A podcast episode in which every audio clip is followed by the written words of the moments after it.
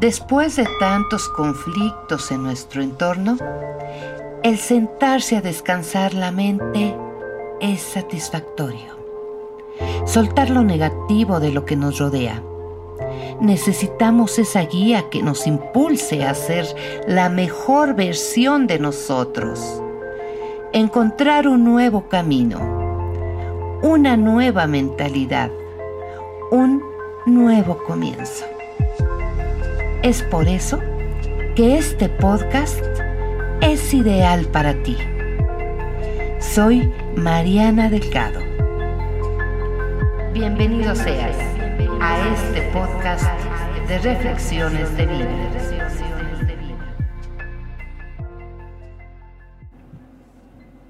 Lo que me queda de vida. Pertenezco a la generación que tenía un solo mandato debíamos ser. Y así lo intentamos. Las mejores hijas, las mejores esposas, las mejores madres, las mejores profesionales, etc. Y ahora he descubierto que a veces me gusta estar, salir, viajar sola, todo a mi ritmo. Y a veces prefiero no hacer nada ya demostré acabadamente quién soy como persona, lo que me queda de vida. Intento que sea mío, disfrutándolo con lo que me dé la gana, viajando, comprando, tomando un café con alguien, o así sea, estar sin hacer nada.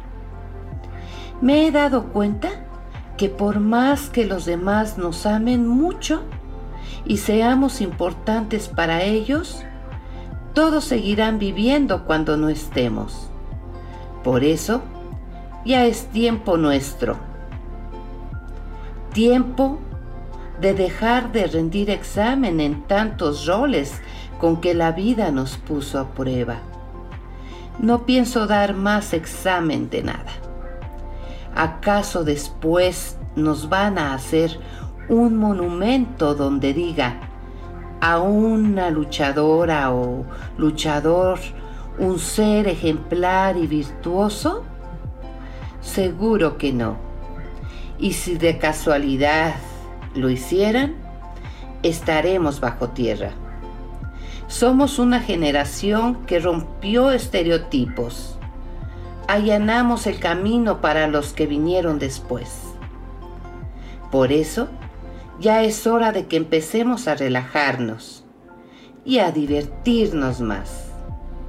Muchas veces me planteo qué rápido pasa la vida, distraída como estoy, haciendo mil cosas. Y también me pregunto, ¿Cuánto nos queda de vida, amigos? ¿Lo sabemos? No, no lo sabemos. Algo cambiará en quienes nos quieren. Y ese algo será cuando nos vayamos. La vida seguirá igual en nuestra ausencia y hasta tal vez dirán, estaba un poco loca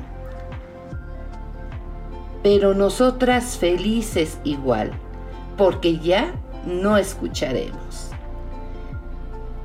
Mis queridas amigas, cuídense, no se repriman, aprendan a decir no cuando quieran decir no.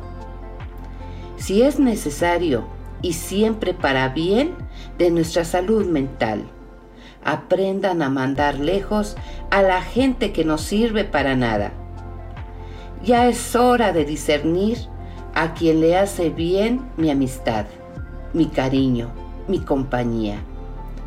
Aprovechemos el tiempo. Juntémonos cada vez que podamos con aquellos que nos hacen reír.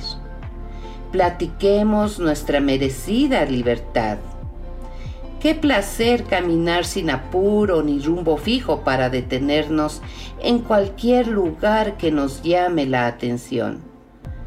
Por favor, visitemos más seguido a las amigas positivas. Vayamos a lugares nuevos, escuchemos más música, animémonos a bailar, a hacer cosas divertidas, a compartir con esa persona lo que más nos guste. Todo sirve y es válido para ser felices y sentirnos bien. Lo que nos queda de vida. Disfrutemos es nuestro.